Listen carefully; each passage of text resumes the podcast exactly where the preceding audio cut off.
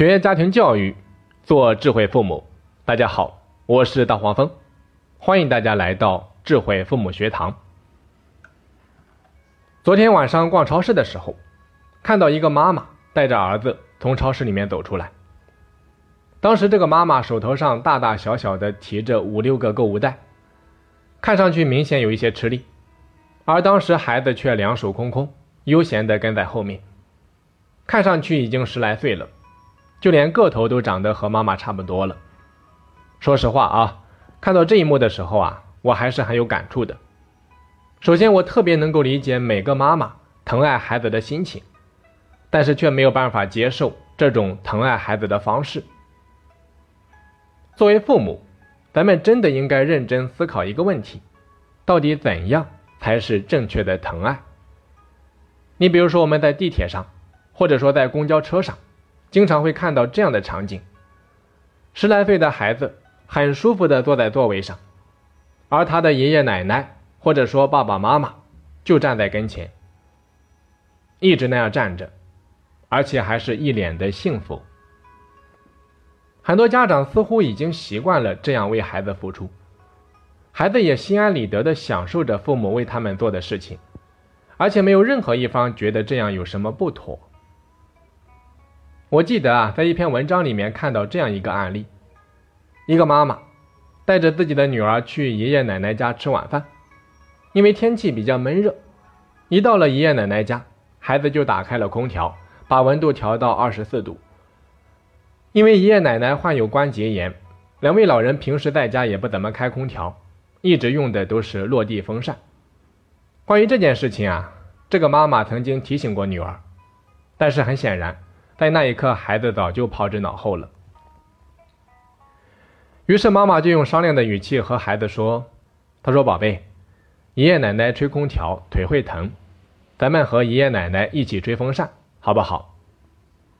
老人家听到之后连忙说：“他说，哎呀，没关系，我们多穿点衣服，盖条毯子就好了，别把孩子热坏了。”孩子听了之后有些不耐烦地说：“风扇的风一点都不凉快。”他们冷的话可以去卧室啊，干嘛非要待在客厅啊？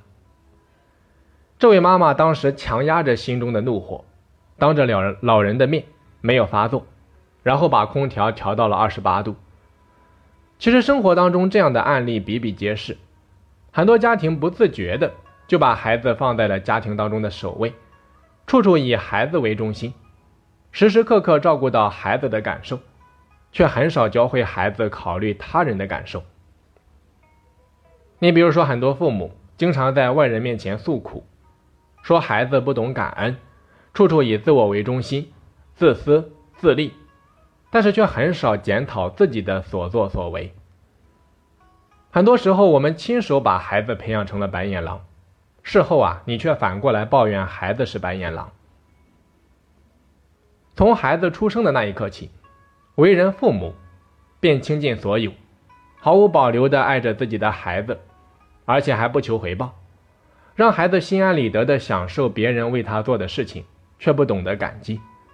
然后在未来的某一天啊，当身边人做不到孩子期许的样子时，他就会心生不满，并且加以指责。我们常说人是群居动物，多数情况下，我们都是在和别人的协作中生活的。而良好的协作的前提，就是摆正自己的位置。那如果从小我们就把孩子放在一个错误的位置上，让他享受着那份看似合理，实则扭曲的优越感，那么未来这样的孩子是不懂得爱的。离开了家庭，他就好比一条鱼离开了池塘。那种场景啊，我相信你能够想得到。一个人在社会上如果不懂得爱别人，还天真的认为每个人都会像父母一样对他好。那么迟早是要碰壁的，最后啊，寸步难行。在每一个家庭当中，父母就好比是土壤，孩子就相当于是一棵小树苗。这棵小树苗的生长如果出现问题，多半是土壤也有问题。所以，我们一定要把孩子当成镜子，照见自己。当然，这种亡羊补牢的做法呀，实际上也并不是最明智的。那如果我们能够做到未雨绸缪，以他人的经验教训作为镜子，照见自己，那自然是最好了。所以说，如果你不想把孩子培养成白眼狼，那么从今天开始，请你在以下的两个方面一定要做出调整。我们分别来看一下啊。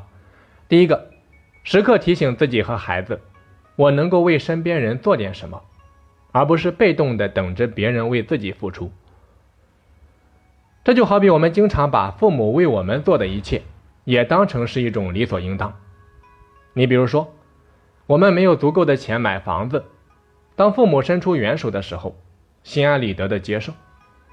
再比如说，生完孩子，为了自己舒服，心安理得的把孩子丢给父母。下班回家，把脏衣服往洗衣机里面一丢，等着父母为我们善后。吃完饭，往沙发上一靠。从来就没有想着能够为家人分担一点什么，所以说理所应当是一个人最大的自以为是，因为他挡住了我们的双眼，让我们看不见别人，眼里只有自己。而一个人价值的体现，恰恰在于他能够为别人做点什么。所以，如果我们总是盯着自己的感受，你又怎么能够看得见别人的需要？如果我们看不到别人的付出，又怎么能够心怀感恩呢？所以，请你时刻提醒自己和孩子：我能够为身边人做点什么，而不是被动的等着别人为自己付出。好的，再来看第二个方面，把孩子放回到属于他的正确位置上。家长啊，一定要让孩子明白，他只是家庭成员当中的一份子。和每一个人没有什么两样，自然也就谈不上什么特殊待遇。健康的家庭关系应该是彼此分担，同患难，共进退，而且每一个人都应该尽力做好自己分内的事情，不给其他的家庭成员添乱。所以，父母一定要让孩子参与到家庭生活当中来。那何为参与？所谓的参与啊，不是衣来伸手，饭来张口。什么事情都理所应当的等着别人付出，从来不考虑别人的感受，只在乎自己的感受。那如果你连个家务活都不舍得让孩子做，坐个地铁都是你站着，孩子坐着，有点好东西先挤着孩子吃，而委屈了自己和老人，吃个饭都要像伺候姨太太一样哄着孩子，那么请问，孩子又怎么能够摆正自己的位置呢？所以，请各位父母记住一句话：舍得用孩子，才是最大的尊重孩子。我们常说“玉不琢不成器，木不雕不成材，人不学不知礼”。作为父母，一定不要害怕会累到孩子，或者说担心让孩子受委屈。相反，现在的孩子身上的很多问题，恰恰是因为做事太少，受的委屈太少造成的。所以受得了委屈，才能成得了大器。一个孩子立身处世，如果连点委屈都受不了，要想成功啊，自然不易。最后，我想跟各位父母讲的是，那如果你真的爱孩子，一定在他力所能及的时候，让他明白什么是爱。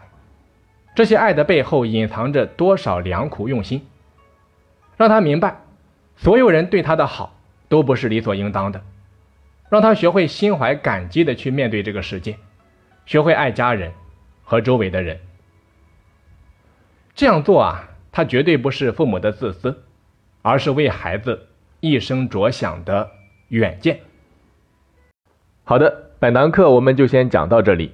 那如果你喜欢我们的课程，也可以关注我们的微信公众号“一百教育”，“一”是记忆力的“一”，“百”是一百分的“百”。